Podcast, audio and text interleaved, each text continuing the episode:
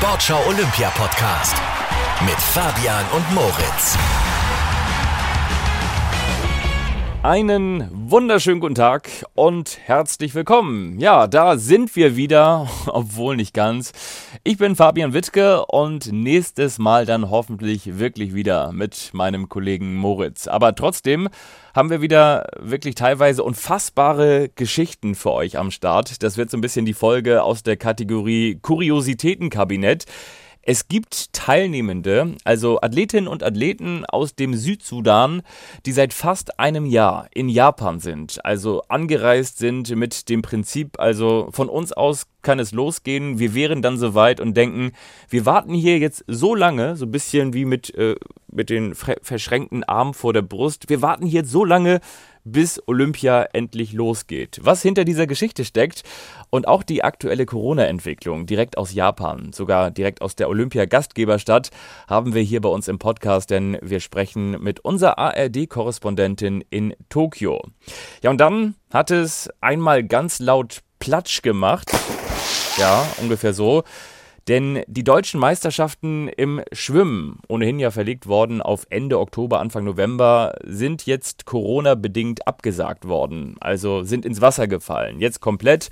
Aber gleichzeitig ist auch unser Interview mit dem Doppel-Weltmeister Florian Wellbrock baden gegangen. Florian Wellbrock haben wir schon häufiger bei uns hier im Sportschau Olympia Podcast gehabt, haben seinen Weg immer wieder mit aufgenommen, haben ihn begleitet, auch zum Teil mal beim Training in Magdeburg besucht. Dieses Mal hatten wir erst eine Interviewzusage und dann kurzfristig eine Interviewabsage. Was dahinter steckt, das klären und besprechen wir mit unserem ARD-Schwimmexperten. Genau, sowas haben wir auch. Und natürlich reden wir auch ganz generell über die Lage im DSV, im Deutschen Schwimmverband, in der Saison vor den Olympischen Spielen. Und ich habe es ja eingangs schon gesagt, diese Folge hat wirklich viele skurrile Geschichten am Start. Und jetzt geht es auch rein in die neue Episode. Denn Gewichtheben könnte aus den olympischen Sportarten fliegen. Ja, das IOC, also das Internationale Olympische Komitee, denkt laut darüber nach, ob der Gewichtheber-Weltverband in Zukunft noch einen Platz im Programm der Sommerspiele bekommen soll. Warum?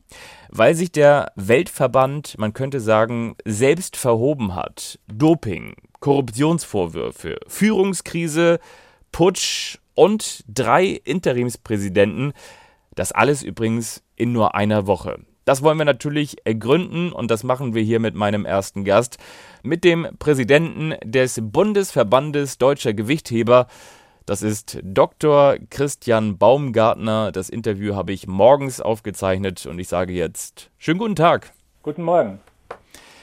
Ich möchte ja unsere Hörerinnen und Hörer mit ins Boot holen. Und deshalb erzähle ich jetzt mal folgende Geschichte, die man, wie ich finde, sich nicht ausdenken kann. Im Januar veröffentlicht die ARD Doping-Redaktion die Dokumentation Geheimsache Doping, der Herr der Heber. Dieser Schneeball Doping-Recherche wird für den Gewichtheber-Weltverband zur Lawine. Dem IWF-Präsidenten, dem Präsidenten des Gewichtheber-Weltverbandes, dem Ungar Tamas Ayan, wird Dopingvertuschung und Korruption vorgeworfen. Der Präsident Präsident Ayan wird im April zum Rücktritt gedrängt. Es übernimmt die US-amerikanische Ursula Papandrea, die den Weltverband entmisten soll. Doch als Papandrea gerade dabei ist, die ganzen alten Kisten mit dem ganzen alten Krempel von früher aus dem Verband zu tragen, wird sie abgesetzt, weil manchen ihre Reformen zu umfassend sind. Es kommt der nächste Interimspräsident, der Thailänder Bang Toi, dessen nationaler Verband wegen diverser Dopingvergehen nicht nur, aber auch für die Spiele im kommenden Jahr in Tokio gesperrt ist. Das geht nicht lange gut. Nach heftiger Kritik an dem Thailänder J. Bang Toi wird der abgesetzt und der Brite Michael Irani wird zum Interimspräsidenten ernannt. Ich finde es erstmal schön, dass Sie nicht aufgelegt haben. Dr. Christian Baumgartner, der Präsident des Bundesverbandes Deutscher Gewichtheber. Wenn ich das jetzt alles so vortrage, wie stolz sind Sie noch auf Ihren Sport? Äh, das ist komplett falsch ausgedrückt. Äh, wo Sie das so vorgetragen haben, habe ich mir gedacht, äh, wow, ähm, so komprimiert ähm, ist es schon sehr schwer zu ertragen. Und ähm, wenn Sie wissen, dass wir ja jahrelang an der Führungsrolle Qualität und, an dem Führungsstil von Tamas Ayan kritisiert haben, die Dopingkontrollen äh, eine Farce waren ähm, und das zum Teil auch noch durch IWF eigene Daten nachvollziehbar und belegbar war, äh, dann tut es einfach nur weh. Ähm, mir fehlen immer noch die Worte, auch nach ein paar Tagen, ähm, wie ähm, unqualifiziert und dilettantisch und ja, mir fehlen die Worte, wie, wie hier vorgegangen worden ist. Äh, das spottet jeder Beschreibung. Mhm. Haben Sie denn damals auch diese Dokumentation gesehen und äh, haben Sie über die davon erfahren? Ich kann mir vorstellen, gewusst oder Gerüchte wird es wahrscheinlich auch schon vorher gegeben haben, oder? Ja, natürlich. Ähm, ich habe damals auch gesagt, natürlich habe ich die Dokumentation gesehen und äh, natürlich hat es im Vorfeld auch Kontakte gegeben und was ähm, die neue Qualität war und äh, hier ist die ARD Doping Redaktion einfach nur ja, zu beglückwünschen, ist das so komprimiert und äh, pointiert in einem kurzen Beitrag zusammengefasst auf den Punkt zu bringen. Und ich glaube, ähm, viele dieser Details waren ja entweder schon bekannt, beziehungsweise ähm, waren ja äh, in der Branche sozusagen äh, Gegebenheiten. Aber das so komprimiert und in diesen verschiedenen Facetten dargestellt zu bekommen, das hat vielen nochmal die Augen geöffnet. Jetzt geht es ja um die Zukunft. Und zwar hat das IOC, wenn ich das richtig interpretiere, das Internationale Olympische Komitee gesagt, und ich übersetze jetzt mal frei und bewusst auch salopp, wenn ihr, ihr Weltverband der Gewichtheber, wenn ihr euren Sauhaufen nicht in den Griff bekommt, dann könnte es sein, dass wir euch in Zukunft von Olympischen Spielen verbannen. Dann dürft ihr um es mal so auszudrücken, nicht mehr mitspielen. Zum Beispiel schon ab 2024, da reden wir dann über die Sommerspiele von Paris. Wie ernst nehmen Sie diese Aussagen? Wie ernst muss man sie nehmen? Und steht das Gewichtheben als olympische Sportart auf dem Spiel aktuell? Ja, natürlich ist absolut ernst zu nehmen und es ist ja auch nicht neu. Ähm, die die erste, der erste Warnschuss ist ja erfolgt, als diese Doping-Themen einfach nicht äh, ja, verstummt sind, wo immer wieder neue Dinge äh, auf den Tisch gekommen sind, äh, wo die IWF ja zur Bewährung sozusagen ähm, einen Platz in Tokio bekommen hat. Und das war ja auch der Grund, wieso dann im Anti-Doping-System der IWF massive Bewegung erst stattgefunden hat. Ähm, und mit dieser ARD-Doping-Geschichte, äh, Herr der Heber ist das Ganze ja dann eskaliert. Nicht nur, es war nicht nur ein Doping-Thema auf einmal, sondern hat so viele äh, zusätzliche Aspekte gekommen, äh, bekommen.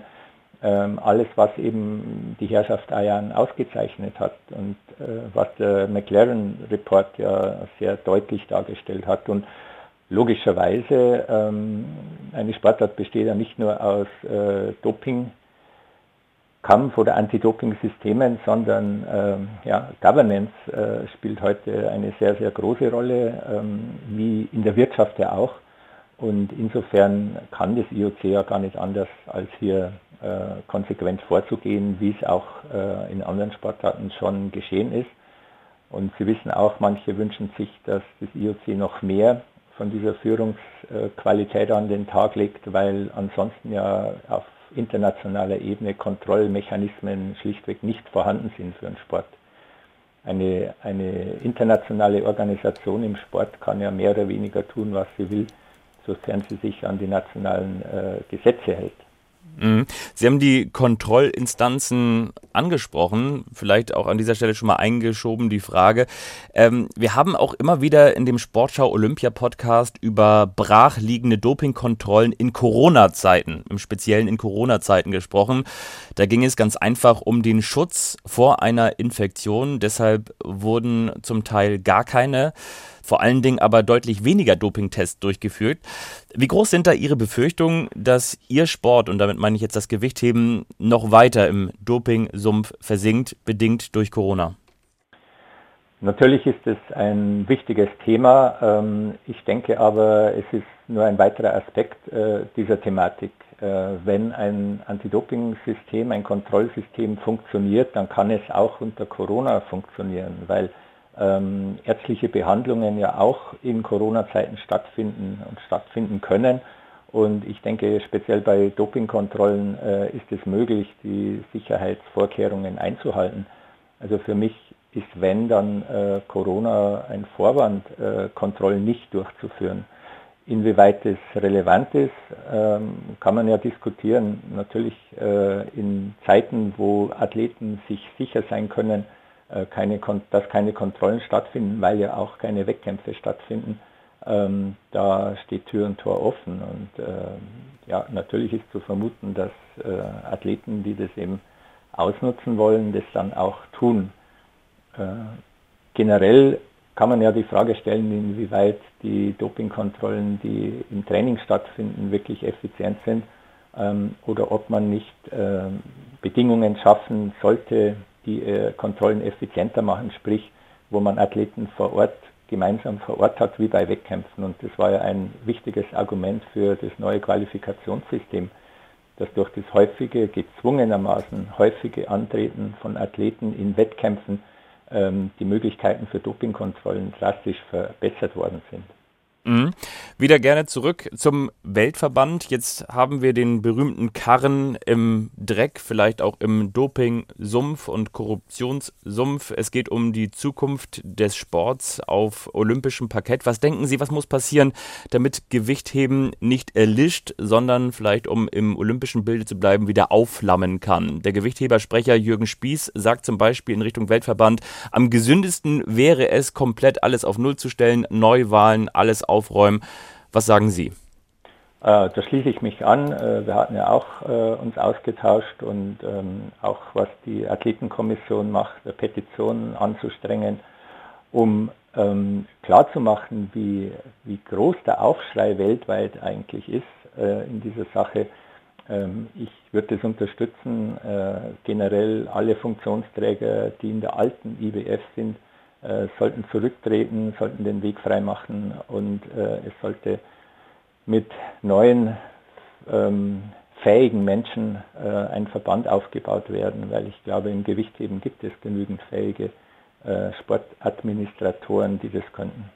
Sie haben gerade eben die Petition angesprochen, da möchten wir natürlich ganz gerne unsere Hörerinnen und Hörer nochmal mitnehmen. Da geht es um die Athletensprecherin des Weltverbandes Davis, die ähm, ein Misstrauensvotum gefordert hat und innerhalb eines Tages 9000 Stimmen für sich gewinnen konnten für ihr Vorhaben.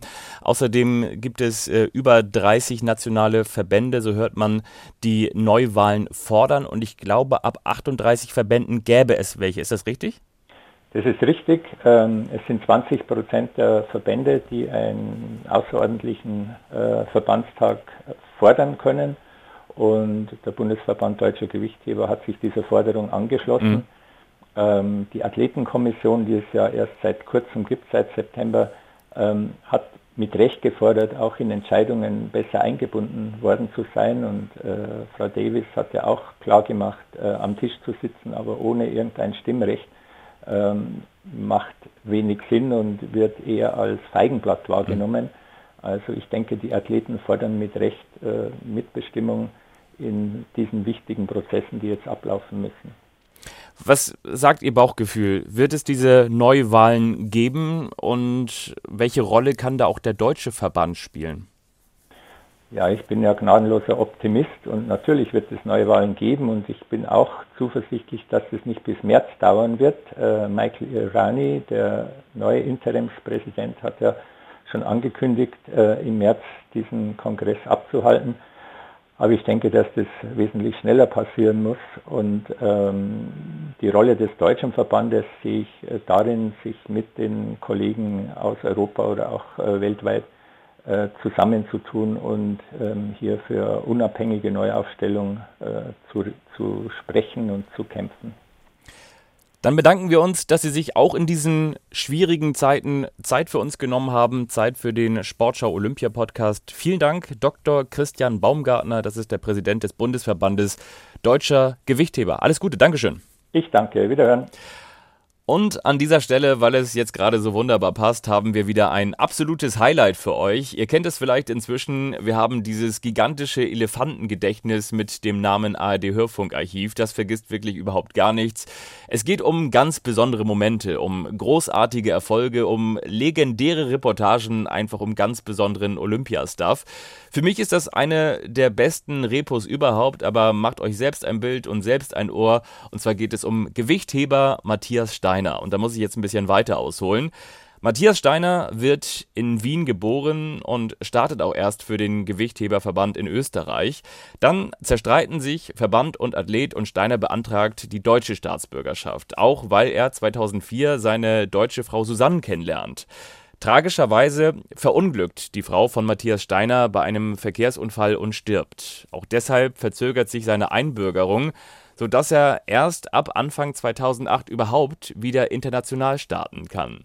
Im Sommer dann die Geschichte bei den Olympischen Spielen von Peking in China ist Matthias Steiner der erste deutsche Olympiasieger im Gewichtheben seit 16 Jahren. Steiner widmet diesen Sieg seiner toten Frau Susanne und als er seine Goldmedaille überreicht bekommt, hält er ein Foto von ihr in der Hand.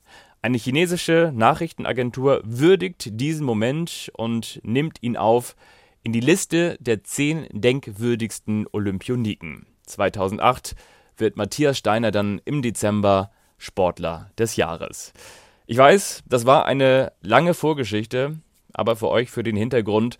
Und jetzt kommt der SWR-Kollege, der Kollege aus der ARD, Reporter Günther Schroth war das damals, und zwar mit der Schilderung des Olympiasieges von Matthias Steiner in Peking 2008. 258 Kilogramm Matthias Steiner. Und das muss er in den nächsten ab jetzt 36 Sekunden erledigt haben. Oh, ist das spannend. Matthias Steiner, der Mann mit dieser ungeheuer interessanten Lebensgeschichte, steht da und konzentriert sich nur noch auf eines nämlich auf dieses ungeheure Gewicht. Er kann jetzt Olympiasieger werden. Aber dazu muss er das Ding erstmal sauber auf die Schultern legen. Und das ist schwer. Das schwer. Matthias Steiner hebt das Ding hoch. Einmal in deinem Leben. Heb es hoch. Heb es hoch. Heb es hoch. Das kann Gold sein. Das kann sein. Die Goldmedaille. Es ist gültig. Das ist Gold für Matthias Steiner. Matthias Steiner. Und das hat er nicht für Österreich getan. Das hat er nicht für Deutschland getan. Das hat er für Susanne getan. Für seine verstorbene Ehefrau. Matthias Steiner ist Olympiasieger. Dieser große, schwere Mann mit seinem großen, schweren Herzen, das jetzt mit diesem Olympiasieg hoffentlich, hoffentlich, hoffentlich ein wenig leichter geworden ist. Olympiasieger Matthias Steiner. Mann, jetzt wird gejubelt. Ja, Gänsehaut, oder?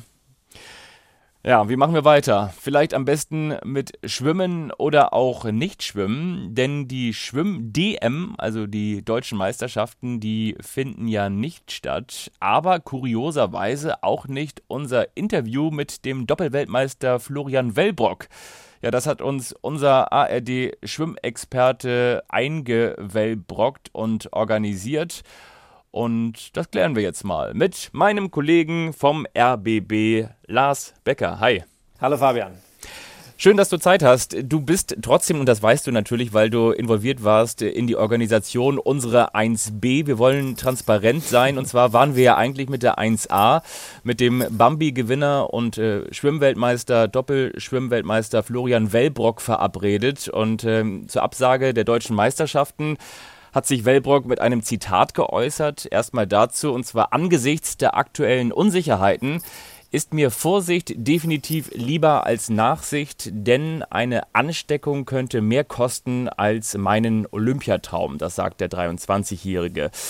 Ja, eigentlich wollten wir trotzdem auch genau darüber mit Florian Wellbrock sprechen. Du hast da so ein bisschen den Vermittler gespielt. Sag mal so deine Einschätzung. Warum ist es jetzt dazu gekommen, dass er sich nicht äußern mag? Also das hat Florian Wellbrock mit Sicherheit nicht selbst entschieden, das hat sein Management so festgelegt. Die sind relativ rigide mit Zusagen zu Interviews, halten das alles sehr knapp. Im Nachhinein glaube ich, dass sie die deutschen Meisterschaften auf der Kurzbahn, die jetzt abgesagt worden sind, als Möglichkeit gesehen und genutzt haben, um ihn mal wieder, was Presse und Öffentlichkeit, Medien angeht, ins Gespräch zu bringen. Mit Absage dieser deutschen Meisterschaften haben sie sich dafür entschieden, diese Zusage wieder zurückzunehmen. Das ist tatsächlich deren System, deren Strategie die äh, Geschichte mit Florian relativ knapp zu halten und auch nur in ausgewählten Medien präsent zu sein. Eine Zusage zurückzunehmen, finde ich nicht in Ordnung. Das ist äh, vorsichtig formuliert ärgerlich aus unserer Sicht. Und ich glaube, dass äh, der Florian das Interview selber durchaus geführt hätte, kann ich mir gut vorstellen. Aber er ist da an dieses Management gebunden. Er hat sich selber dran gebunden und äh, so ist es dann zu dieser Erstzu- und dann Absage gekommen. Wir wollen jetzt ja auch gar nicht die beleidigte Leberwurst spielen, aber muss man nicht auch sagen, viele Sportarten, wie zum Beispiel auch der Schwimmsport, sagen, wir werden häufig nicht so viel präsentiert wie zum Beispiel natürlich Fußball, Tennis, Basketball und Eishockey.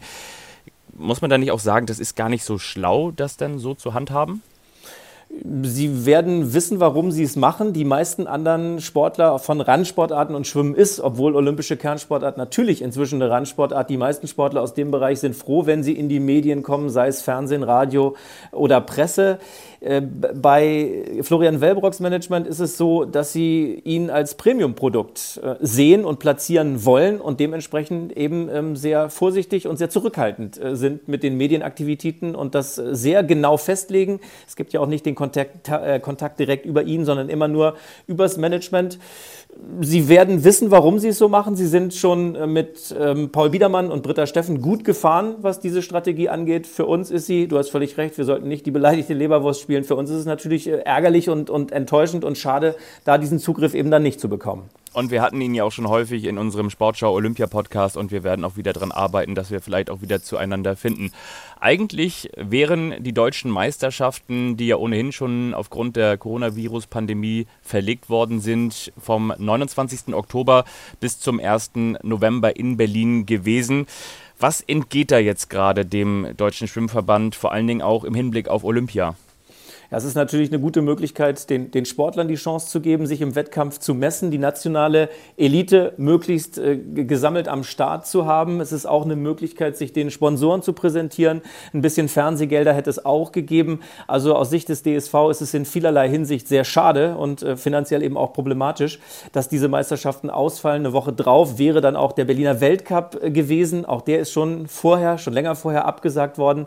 Insofern ist das für den DSV bitter, aber ganz deutlich, äh, auch aus meiner Sicht, diese Absage ist zwingend, sie ist richtig äh, zum Schutz der Sportler. Es hatten sich auch viele Ehrenamtliche, die an diesen Meisterschaften in der Organisation beteiligt gewesen wären, vorher auch skeptisch geäußert. Der Verband war skeptisch, der zuständige Arzt hat äh, zwar ein Hygienekonzept erstellt, sicherlich auch ein gutes, hat aber auch gesagt, er plädiert dafür, diese Meisterschaften abzusagen. Es war, um das Wort zu benutzen, mehr oder weniger alternativlos darauf zu verzichten, so, so bitter und schade das für den Verband und natürlich auch für die Sportler ist. Jetzt gibt es aber ein internationales Format, das trotzdem stattfindet. Welche Alternative stellt dieses Format dar für die Starterinnen und Starter? Also dieses Format heißt ISL International Swimming League. Das ist eine Wettkampfserie ins Leben gerufen von einem ukrainischen Oligarchen und Milliardär.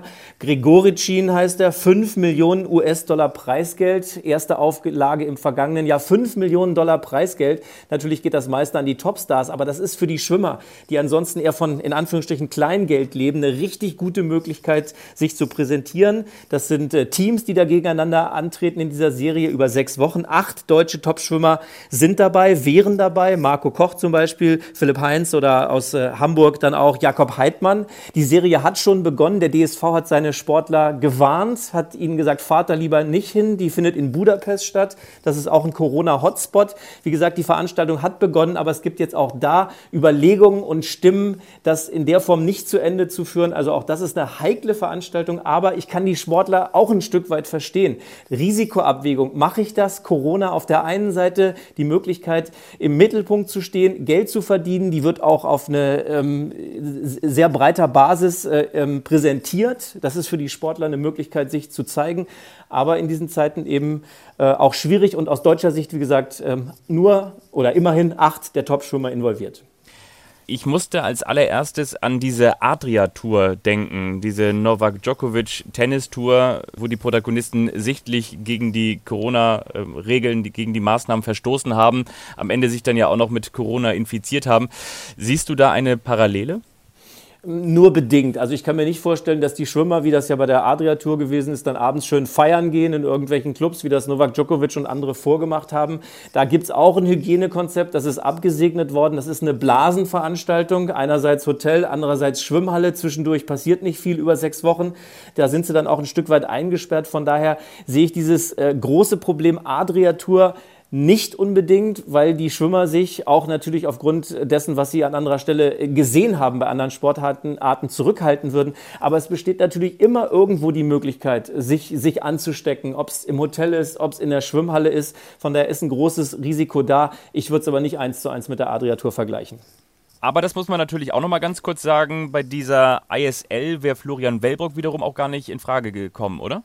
Nee, das ist richtig. Diese ISL ist äh, so eine Veranstaltung mit Kurzstrecken. Da geht es um Sprints, um 50, um 100, um maximal 200 Meter. Und bei Florian Wellbrock fängt ja das Schwimmen eigentlich erst bei 400 Metern an, bis zu den 1500, bis zu seiner Strecke. Insofern wäre er da gar nicht in Frage gekommen. Er war auch bei der Auftaktveranstaltung im letzten Jahr nicht dabei. Und man muss dazu sagen, dass die acht deutschen Schwimmer, die für Teams nominiert wurden, bei dieser ISL auch nicht bei den deutschen Kurzbahnmeisterschaften hätten schwimmen können, wenn sie denn stattgefunden hätten, weil sie nach Budapest, nach der Veranstaltung nicht zwischendurch äh, zwischen Budapest und Berlin pendeln dürfen. Sie hätten in Quarantäne gemusst. Insofern wären die auch ausgefallen. Auch sicherlich ein Aspekt, diese DM, ein kleiner Nebenaspekt, diese DM abzusagen, weil auch einige der Topschwimmer eben einfach gar nicht gekommen wären, weil sie diese ISL und die Möglichkeit, Geld zu verdienen, vorgezogen hätten.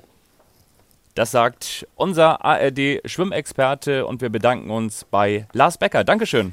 Immer gerne. Tschüss. Und Jetzt haben wir eine Geschichte aus der Reihe Olympia. Du kannst so herrlich verrückt, du kannst so herrlich bekloppt sein. Und dafür sprechen wir mal wieder mit unserer Stimme in Tokio. Und wir hatten sie häufiger schon mal mit dabei. Dieses Mal wieder unsere ARD-Korrespondentin Katrin Erdmann. Hallo. Hallo nach Hamburg. Ja, es ist ja noch immer nicht klar, ob die Olympischen Spiele im nächsten Jahr, im kommenden Jahr in Tokio wie geplant ausgetragen werden können. Das gilt natürlich auch äh, für die Einreisebedingungen für die Sportlerinnen und Sportler, für die Teilnehmenden. Das steht ja alles noch nicht fest. Äh, aber zumindest darum muss sich eine kleine Gruppe südsudanesischer AthletInnen äh, gar keine Gedanken machen. Die vier sind nämlich schon seit fast einem Jahr in Japan gestrandet. Katrin, wie kam das dazu? Ja, also die zwei männlichen und eine weibliche Läuferin und ein Paraathlet sowie der Trainer, die sind im November 2019 so zum Trainingslager nach Japan gekommen. Eigentlich natürlich, um sich auf die Sommerspiele 2020 vorzubereiten. Ja, und sie sind nach der Absage einfach geblieben. Das war eine Abwägungssache. Ähm, sie haben auch gedacht, naja, wenn wir jetzt das Land verlassen, wer weiß, ob wir dann wieder reinkommen, denn auch im Südsudan wird es ja wahrscheinlich Corona geben und das könnte dann eventuell schwierig werden. Ja, was für eine kuriose, was für eine verrückte Geschichte. Aber auf der anderen Seite, ich meine, Tokio ist eine der teuersten Städte der Welt. Kostet das nicht auch eine Menge Geld? Ja, aber sie sind nicht äh, in Tokio, sie okay. sind in der Stadt Maebashi. Äh, das liegt in Zentraljapan, also das ist jetzt nicht äh, so eine Megastadt. Ähm, das gibt dort ein spezielles Programm. Es gibt ja immer sehr viele Gelder für Olympia und die wurden natürlich jetzt äh, auch nicht abgerufen. Und äh, zu diesem Programm, da gehört eben klar Geld, ein Sprachkurs, sie werden auch untergebracht. Man kann, glaube ich, sagen, dass das bestimmt eine Win-Win-Situation ist für beide Seiten, denn diese Stadt Maebashi hat gerade mal 330 50.000 Einwohner. Die liegt so etwa 100 Kilometer von äh, Tokio entfernt nördlich. Ähm, damit kommen die natürlich in die Schlagzeilen. Dann guckt man auf diese Stadt. Die kann also mit diesen Sportlern und Sportlerinnen für sich werben. Und die Athleten und Athlet, die Athletinnen finden dort offenbar nach eigenen Angaben auch bessere Trainingsmöglichkeiten, als das in ihrer Heimat der Fall wäre also südsudanesische Testimonials für die Olympischen Spiele. Ja, was die äh, Olympischen Spiele selbst angeht, haben wir ja in den vergangenen Wochen immer wieder gehört, dass die jetzt äh, vereinfacht werden sollen. Natürlich auch, um Kosten zu sparen, ist ja völlig klar. Nun hast du am vergangenen Wochenende berichtet, dass es erste Testläufe geben soll. Was ist da genau geplant? Also es sind, kann man sagen, zwei verschiedene Sachen vorgesehen. Es wird den ersten Durchlauf in ein paar Tagen am Kongresszentrum gehen, in der Tokyota Bucht, dort, wo ja dann nächstes Jahr auch viele Wettkämpfe ausgetragen werden sollen. Also jetzt nicht im Kongresszentrum, aber da in der Tokyota Bucht. Ähm, es geht da eher so um Abläufe rund um den Einlass. Also da müssen sich die Besucher in einer Schlange aufstellen, dann werden sie durchgecheckt, dann wird Fieber gemessen, dann werden Mitarbeitende immer so Tafeln in die Höhe halten und daran erinnern, dass man eine Maske tragen muss, dass man Hände desinfizieren muss. Das ist sehr beliebt in Japan. Also ich bin gerade mit dem Flugzeug äh, zurückgeflogen von äh, Deutschland nach Japan. Da haben sie auch dauernd immer solche Tafeln hochgehalten. Ne? Denken Sie daran, Maske nicht absetzen. Ähm, das wird dann einfach einmal durchgespielt. Also man kann sich das so ein bisschen vorstellen wie am Flughafen tatsächlich auch. Und dann gibt's Ende des Monats äh, erstmals ein Spiel, und zwar drei Tage lang werden Baseballer äh, aufspielen sozusagen in Yokohama, das liegt bei Tokio. Da in dieses Stadion passen mehr als 30.000 Zuschauer und Zuschauerinnen. Und erst sollen nur 80 Prozent der Plätze gefüllt werden, dann 100. Also man will das über die drei Tage steigern und will das alles kontrollieren mit Wärmebildkameras, will gucken, äh, wie verhalten die sich etc., um das Ganze dann auszuwerten. Hm, letzte Frage, die ich noch habe bei uns in Deutschland. Da gehen jetzt ja die Infektionszahlen wieder nach oben. Es gibt sogar neue Rekordwerte bei den Neuinfektionen am Tag. Da gibt es unterschiedliche Gründe für wohl, weil auch mehr getestet wird. Wie ist das eigentlich bei euch? Ist das da ähnlich? Na, es gab eine Zeit, äh, da sind die Zahlen ziemlich nach oben geschnellt. Äh, da war hier die Sorge groß. Jetzt kann man sagen, hat sich das alles so ein bisschen eingependelt und man hat Beschränkungen auch wieder zurückgenommen. Also zum Beispiel das, was es in Deutschland gibt, dass man sagt, also die Gastronomen müssen zu einer bestimmten Zeit äh, schließen, dürfen kein Alkohol mehr ausschenken. Das gab es ja hier auch. Das hatte man zuletzt auf 22 Uhr festgelegt, das hat man wieder zurückgenommen. Man kann tatsächlich sagen, die Zahlen bewegen sich auf einem niedrigen Niveau und man versucht jetzt auch äh, mit den Nachbarländern ähm, wieder langsam die Grenzen zu öffnen. Natürlich alles mit Blick auf die bevorstehenden Spiele. Ähm, aber zur Wahrheit gehört auch dazu, Japan testet nach wie vor wenig. Ah, alles klar. Ja, das sagt unser Audio-Guide, das sagt unsere Hop-On, Hop-Off-Tour für die Ohren, das sagt unsere ARD-Korrespondentin in der Olympiagastgeberstadt in Tokio, Japan, das sagt Katrin Erdmann. Vielen Dank und alles Gute, bleibt gesund. Dankeschön, immer wieder gern. Und das soll es dann auch für diese Episode, für diese Woche gewesen sein. Wir sind dann in zwei Wochen, in 14 Tagen wieder am Start mit der nächsten Folge des Sportschau Olympia Podcasts. Äh, Feedback, Kritik, immer gerne her damit. Ansonsten seid vernünftig, bleibt gesund und vor allen Dingen auch Olympia interessiert. Macht es gut. Tschüss. Geschafft! Das ist Gold! Ich fasse es nicht! Den Sportschau Olympia Podcast findet ihr unter anderem auf sportschau.de und in der ARD Audiothek.